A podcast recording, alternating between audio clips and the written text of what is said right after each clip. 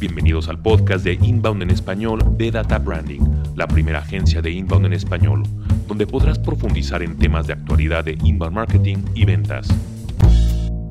Hola, soy Mauricio Romero de Data Branding. Yo me encuentro aquí en Guadalajara con Miguel Ángel, que ahora no está en la Ciudad de México, ahora nos vino a visitar aquí a la Perla Tapatía. Mike, ¿cómo te va? Hola, ¿cómo están? Eh, regresamos con el podcast después de un poco de, de descanso, pasó todo verano, pero ya estamos aquí. El día de hoy tenemos un tema interesante que es cómo tener un entrenamiento para tus equipos de ventas. Y el primer punto que vemos cuando crecen las empresas, eh, lo primero que piensas es voy a tener y contratar más vendedores. Estamos en crecimiento, vamos hacia arriba, todo va sensacional, vamos teniendo más clientes. ¿Cómo generamos eh, este círculo virtuoso que queremos tener de tener más ingresos? Pues obviamente se nos ocurre contratar a nuevos vendedores. Y aquí eh, es un arma de dos filos, porque lo que tenemos que hacer es entrenar a este equipo de ventas, pero si no tenemos una estrategia muy clara de qué proceso van a seguir, y cuál es la manera como deben ellos de vender, pues va a ser el esfuerzo que hagamos de contratar, gastar dinero en entrenarlos, en, eh, en retribuirles, pues no vamos a verlo en ventas. Entonces tenemos que pensar muy bien cuál es este proceso y esa es la idea de este podcast. De los em, de las principales medios para conseguir eh, los objetivos de la empresa, desde luego que sabemos que está el equipo de ventas por lo menos en México, eh, es un proceso, un equipo que nosotros, desde nuestra perspectiva, nadie se sienta mal, pero lo vemos un poco descuidado. Eh, se ha dado mucho la tendencia de contratar un call center exterior incluso al que se le da un discurso y que habla por nosotros. A veces también eh, hemos tenido la experiencia de ver empresas que tienen call center propio, pero eh, que se contrata, tú sabes vender, sí, venga, siéntate y también te doy aquí el guion con el cual vendemos. ¿Se, eh, vende como antes? No. Eh, ¿Se vende como los ochentas? No, claramente. Tenemos otra forma, bueno, deberíamos de adoptar otra forma de vender y esa es la forma en la que, en la que, bueno, que vamos a hablar de este podcast. Y cuando podemos o queremos entrenar a estos equipos de venta, se pueden entrenar a la gente básicamente en tres niveles. El primer nivel es hay que entrenar a la gente desde el punto de vista estratégico. Tienen que entender por qué y para qué van a hacer las cosas. Si no, eh, corremos el peligro de que no puedan adaptar ese proceso de ventas a las necesidades específicas de un cliente. Y como apuntaba Miguel Ángel, bueno, la manera de vender de antes, ¿cuál era? Bueno, pues era con el mismo discurso y veíamos a todos los clientes similares y no adaptábamos este discurso al tipo de cliente que teníamos.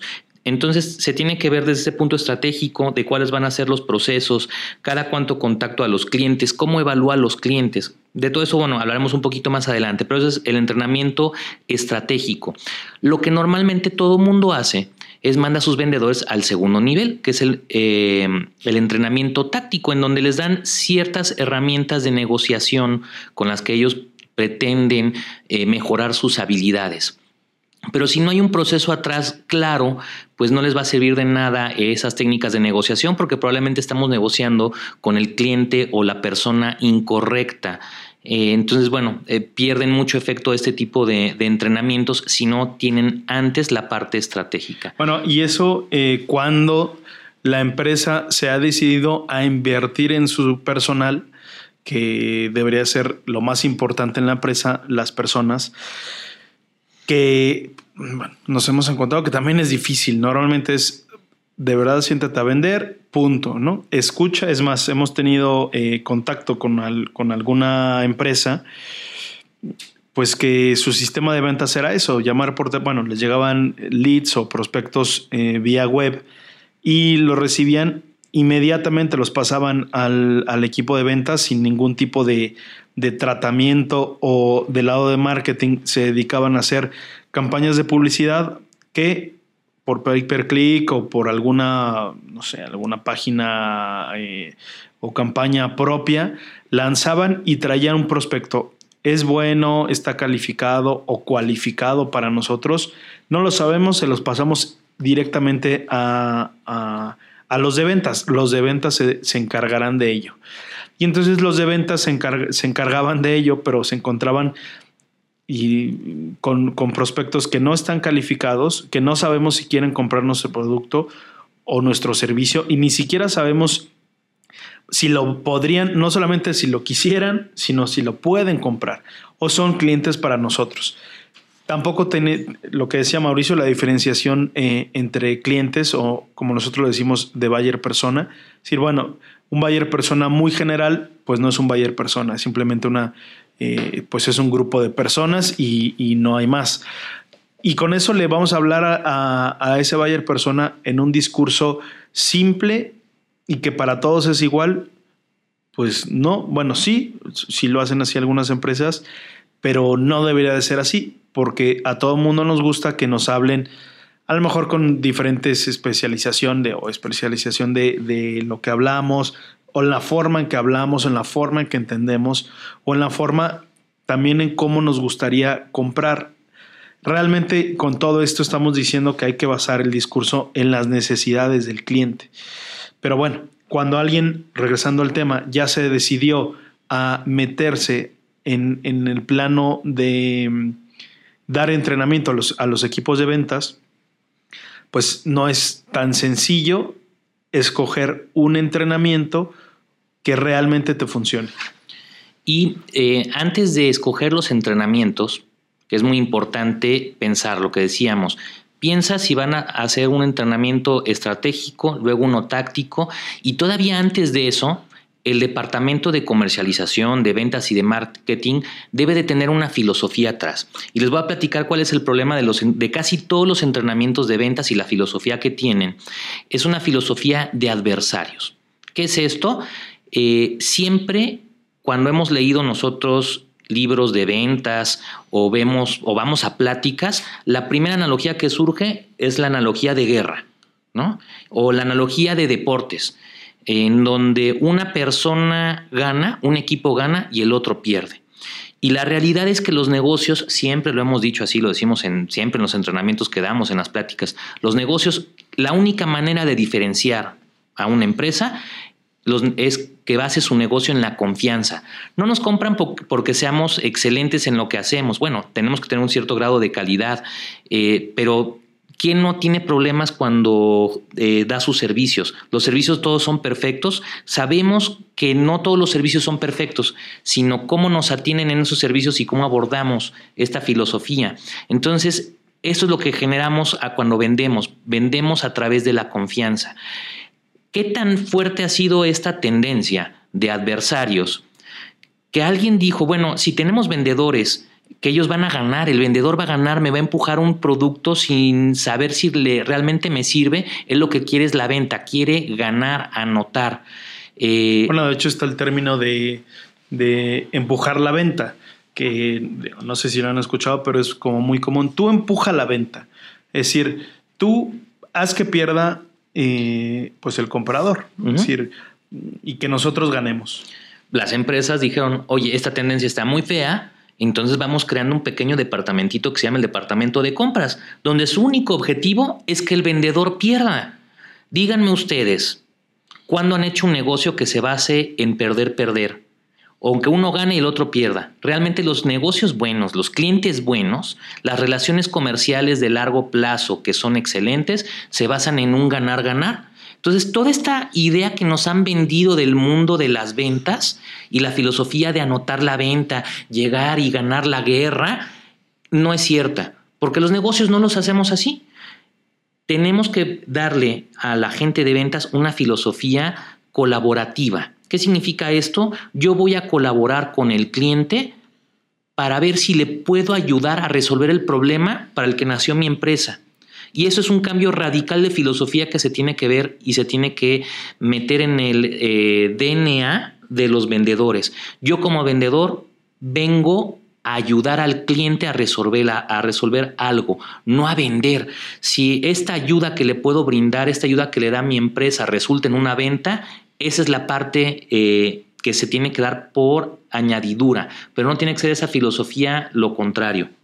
Bueno, de hecho, todos sabemos que, que tratar con el, cuando te mandan al departamento de, compras, es pesado, es difícil y sabes que, como decía Mauricio, eh, te van a querer bajar el precio, eh, te van a querer te van a querer hacer algo para que tampoco ganes tú, es decir, solamente que ellos ganen.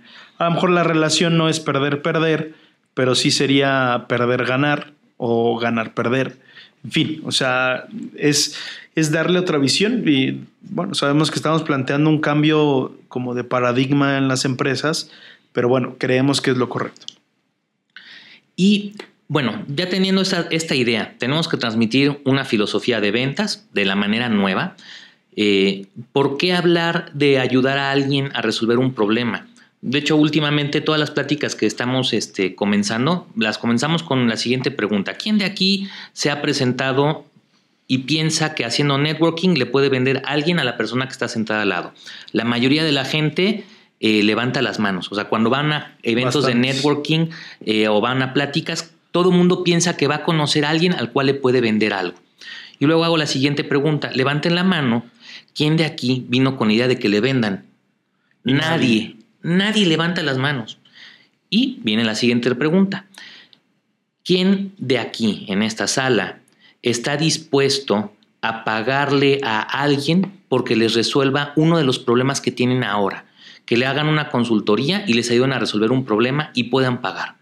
Y la gran mayoría eh, vuelve a levantar la mano. ¿Qué es, lo ¿Qué es lo que sucede? No queremos que nos vendan pero sí estamos dispuestos a pagar por un servicio en el cual nos ayuden a resolver un problema. Y eso es lo que tenemos que ver en este cambio de filosofía eh, en ventas. Eh, para los entrenamientos actuales, eh, nosotros también hemos vivido esta experiencia. Nos hemos metido en entrenamientos en línea. son buenos, cada quien va a su ritmo. de hecho, Mauricio, bueno, va a decir que no, pero alguna vez lo pensó, decir, bueno, que esté todo en video y que la gente se autoentrene. Eh, nos hemos dado cuenta que es muy bueno, estos, los contenidos se encuentran a veces también de manera gratuita y el entrenamiento sirve para reforzar ciertos conocimientos. Sin embargo, cuando lo llevas ya a la práctica, la habilidad no se fija con solo ver videos.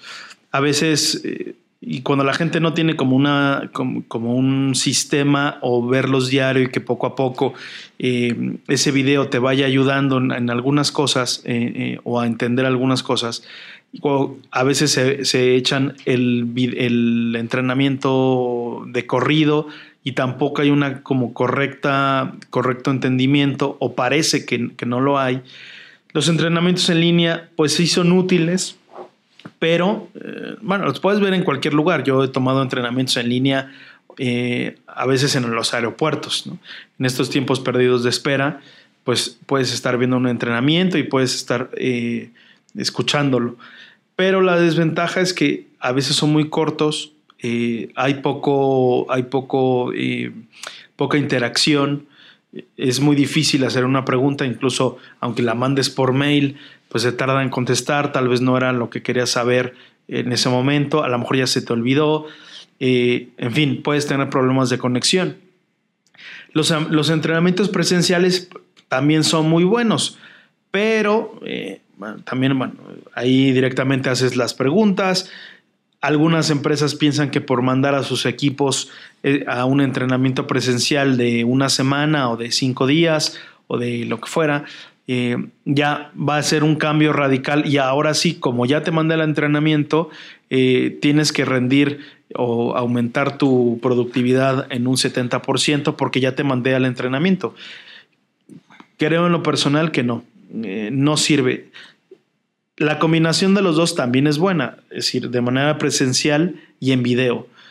De manera presencial me refiero, bueno, en esta primera parte me refiero solamente a, eh, es una plática en la que yo hablo y te digo lo que debes de cambiar o te doy algunas cosas o algunas cosas tácticas, recomendaciones, lo que fuera, y ya no te vuelvo a ver, que es prácticamente lo mismo que hacer un video.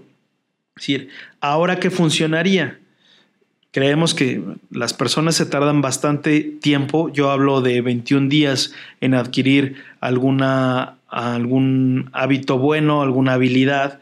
Mauricio el otro día sacó ahí una cifra mafufa de 600 horas que no sé dónde lo Lo leí en un, en un artículo que decía que para que realmente adquieras una habilidad y esa habilidad se convierta en hábito, tienes que hacer esa actividad alrededor de 600 horas. ¿Qué pasa? Los entrenamientos son buenos en video, sí. Te dejan algunas cosas, sí. Presenciales de única ocasión, también. ¿Qué recomendaríamos? ¿Qué recomendarías tú, Mauricio? Yo creo que la recomendación es una mezcla entre los tres tipos. Eh, tomen un, un, entrenamiento que sea presencial, que son muy buenos para arrancar el equipo, para poder venderles esta visión y que la gente entienda el por qué y para qué tienen que hacer las cosas. Es el cambio de chip, ¿no? Es el cambio de chip y tiene que ser presencial. Yo creo que eso sí no se es ese cambio de chip no se puede lograr más que presencialmente. Después, eh, en línea, ¿para qué sirven en línea? Bueno, en línea pueden servir muy bien para las dudas después de un curso que te den la oportunidad de, interactuar como consultoría en línea y decir, bueno, cuáles son las preguntas, qué dudas tuvieron, cómo les ha ido la implementación de la teoría que aprendieron en, en el curso presencial. Y por último, en video, yo creo que en video sirve mucho para que todos los conceptos principales y todos este, esos principios básicos de cambio de chip o de cosas eh, teóricas tienen que quedar en video por si alguien nos quiere volver a consultar y volverlos a ver. Entonces yo creo que la forma ideal de tomar un entrenamiento de ventas es en esas tres.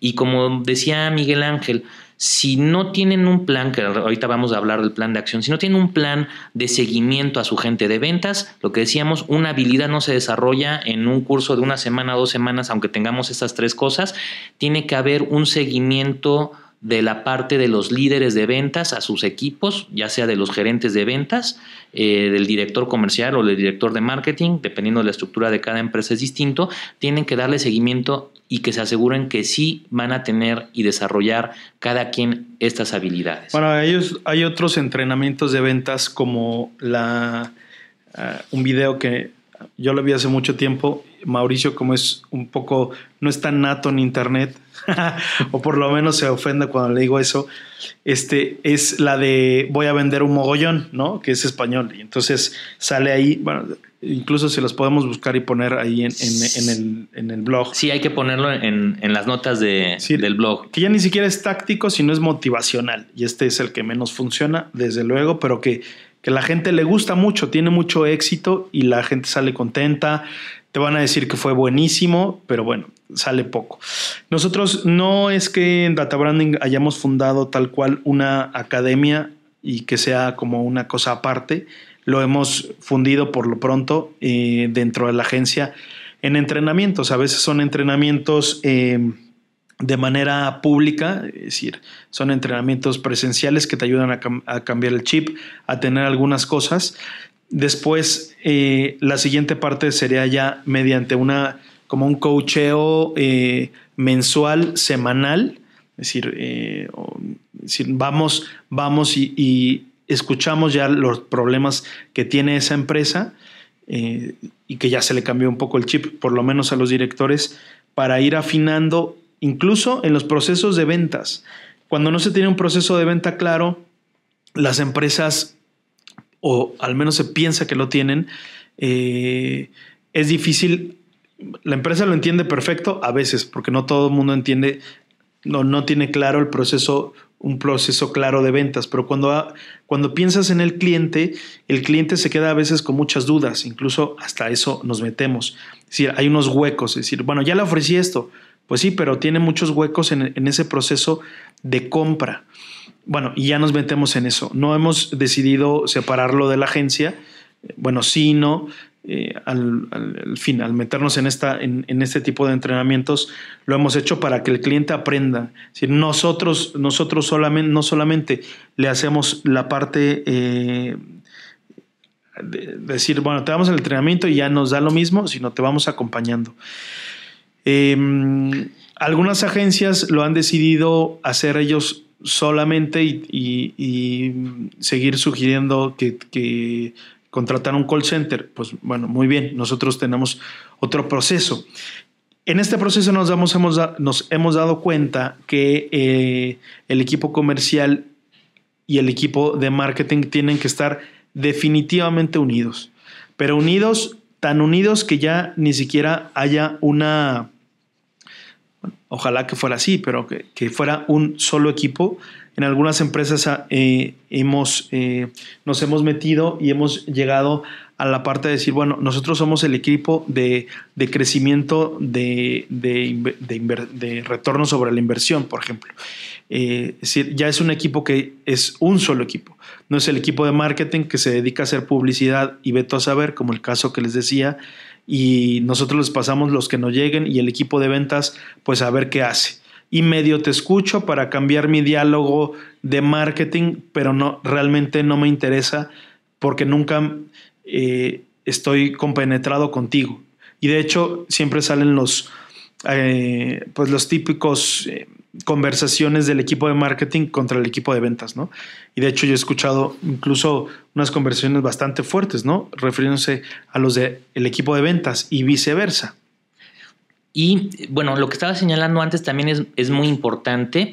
Si ustedes contratan gente y no tienen este proceso de ventas que es del que hablaba Mike, eh, pues no sé en qué los van a entrenar, en, puras tácticas pequeñitas sin ver un panorama completo. Y un, bueno, aquí viene la pregunta, bueno, y entonces, ¿cómo se hace y cómo se diseña un proceso comercial o una estrategia comercial? Son eh, básicamente cuatro puntos. Lo primero es, tienes que saber quién es tu cliente ideal. Esto es muy importante. La mayoría de la gente no entiende quién es su cliente ideal y pensamos que le podemos vender a cualquier persona. Y ahí es donde los, los vendedores eh, pueden perder muchísimo tiempo con un cliente que al final resultó que no les compró. ¿Y por qué no les compró? Porque no se involucraron con la persona correcta y no tuvieron las conversaciones correctas. Entonces, esto es un peligro muy grande para hacer ineficiente a la gente de ventas.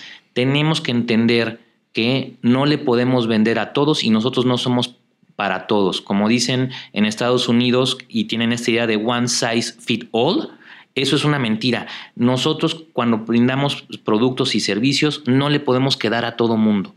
Eh, bueno, ese es el primer punto. Bueno, nosotros ya de hecho decidimos, si alguien tiene como inquietud, en nuestro sitio web tenemos la parte de quién no es para DB, o sea, para data branding. Es decir, bueno, sabemos que no trabajamos eh, bien todos con todos y, y con quién sí trabajamos y empezamos a describir para nosotros quién es nuestro cliente ideal.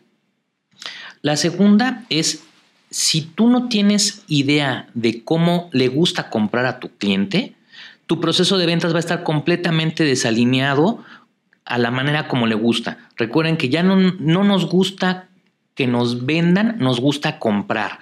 Si yo entiendo esta que en, el mundo de inbound tienen una parte de la metodología que es el buyer's journey, que es cómo la persona va tomando sus decisiones de compra, cómo va haciendo esta investigación y se va involucrando en cómo resolver su necesidad, con quién resolverla, cuánto cuesta resolverla con uno, con otro y encontrar estas diferencias. Todo este proceso de cómo la gente investiga y toma la decisión de cómo compra tu producto, tiene que estar alineado a tu proceso de ventas. Y la mayoría de las veces nos hemos encontrado que vendemos y no, no tomamos en cuenta eh, todas las preocupaciones y preguntas posibles que tienen los clientes. Entonces esto es muy importante. Este segundo punto es yo creo que el, el, el ideal, porque si tú entiendes la problemática de tu cliente y cómo le gusta comprar, cambias el discurso, ya sabes por dónde lo puedes ayudar porque sabes qué le duele. En cambio, si tú llegas siempre con un mismo discurso, que ya lo hemos hablado en otros podcasts, el discurso de Woody, que te jalan el hilito y empiezas a hablar y te echas el pitch de ventas de principio a fin sin que cambie absolutamente nada. ¿Y qué es ese pitch de ventas? Eh, pues ahora le estamos diciendo que es el síndrome de Gordolfo gelatino. Lo único que podemos decir en ese pitch es que somos muy bonitos y que somos muy buenos y que somos sensacionales y somos la quinta maravilla. Y eso no le interesa a la gente. Tú lo has hecho en, los, en las restauraciones de viaje, ¿no? A ti te ha tocado decir, oye, pero necesito saber esto, esto, esto. Si, por ejemplo, si viajas con niños, si se aceptan niños, si tienen, este, si cerca está lo que fuera. Es decir, Y eso muchos no te dicen, porque simplemente se ajustan a, decir, bueno, yo soy y yo y yo y yo. Es decir, cambiar, cambiar para ver cómo tu cliente o las dudas que tiene tu, tu cliente y cómo compra, pues es creo que básico. Entonces, después de este segundo punto viene el revisar tu proceso normal de ventas, porque también entendemos que las empresas tienen que tener su proceso. Eh, tenemos el caso de tenemos un, cliente o hemos tenido clientes de, que son financieros y su proceso de ventas tiene que ser muy rígido porque le prestan dinero a la gente y no se pueden saltar ninguno de esos procesos. Sin embargo, a la hora que hacemos que alineen ese proceso tan rígido junto con la revisión de cómo le gusta a tu cliente comprar, salen cosas muy interesantes en contenidos, en dudas y en vacíos que los clientes tienen que se quedan ahí y no hacemos nada por resolverlos. Esa es la ventaja de hacer este, este proceso. y también nos da eso eh, como más agilidad en la venta. No solamente es soltar información, sino sabemos exactamente, nosotros tenemos, o por lo menos tratamos de tener casi el control de todo el proceso de venta. Desde luego que, que cuando está el cliente, está de su lado, o está la pelota en la cancha del cliente, pero sabemos qué le estamos dando, ya le, y, le damos un proceso para que avance, le damos información para que avance. Y por último, el último punto es los equipos de ventas tienen que tener un proceso de calificación claro del cliente para ver si pasa al siguiente nivel. Lo que decíamos, si tú no tienes claro quién es tu cliente ideal, ¿Y cómo calificas para ver si ese cliente es ideal, si tiene la necesidad en ese momento, eh, si estás hablando con la persona correcta? ¿Qué es lo que sucede? Tu equipo de ventas pierde mucho el tiempo con quien no te va a comprar y, también con quien no te va a comprar ahora. Y lo que queremos es conectar eh, ventas ya Queremos que sea un proceso rápido. Entonces, esos son los principales cuatro puntos. Entender tu cliente, cómo compra tu cliente, cómo le gusta comprar, analizar y alinear tu proceso de ventas y darles un proceso de calificación a tus vendedores. Si tú no tienes estos cuatro puntos muy claros, yo no sé en qué los entrenan. Bien, pues estaremos eh, próximamente, podrán ver en nuestro sitio web eh, algunas fechas próximas que tenemos para eh, como los inicios de los entrenamientos. Eh, pueden verlo, por lo menos ahora lo estaremos dando en la Ciudad de México y otros en Guadalajara. Por ahora eh, nos despedimos. Vamos a hacer otro podcast. vamos a seguir hablando de los procesos de venta, de los entrenamientos, también de realmente en el fondo estamos hablando de, de inbound sales, es decir, un modo como nuevo, mucho más efectivo de, cómo cerrar clientes que también te vienen muchos de ellos por eh, internet. Y en el siguiente podcast hablaremos un poquito de cómo vamos a evaluar o qué, qué técnicas de evaluación hay, lo que decíamos, si tú no evalúas cómo llegar a, que, a saber si tu cliente es ideal o no, Vamos a hablar un poquito de esto. Y después cómo se diseña un pitch de ventas, porque ya después de que tienes todo esto, bueno, cómo transmites el valor de la mejor manera de lo que tú haces. Y al final, bueno, qué herramientas le tienes que dar a tus equipos de, de ventas para que puedan lograr y hacer más fácil toda su tarea, que ya viene la parte táctica de un entrenamiento, y cómo pueden hacer un plan de acción para que esto sí se lleve y se cambie la cultura en la organización va a estar muy interesante el siguiente podcast. Eh, esperemos que también lo escuchen. Él sale la próxima semana también. Eh, y les agradecemos por habernos escuchado. Y si les gusta... Por favor, compártanlo. Eh, sugiéranlo, recomiéndenos. Muchas gracias. Y también pónganos sus dudas. Este, muchos de estos temas son temas de los cuales nos están pidiendo y nos están diciendo que hablemos más de tal tema. Bueno, pues ayúdenos a eh, darles estos contenidos y estos temas de los que ustedes quieren hablar. Gracias. Gracias por escuchar Inbound en español de Data Branding. Si necesitas entrenamiento, asesoría o una conferencia para impulsar a tus directores y equipos de marketing y ventas, visita databranding.net. Te invitamos a suscribirte para que puedas disfrutar de nuestro siguiente podcast.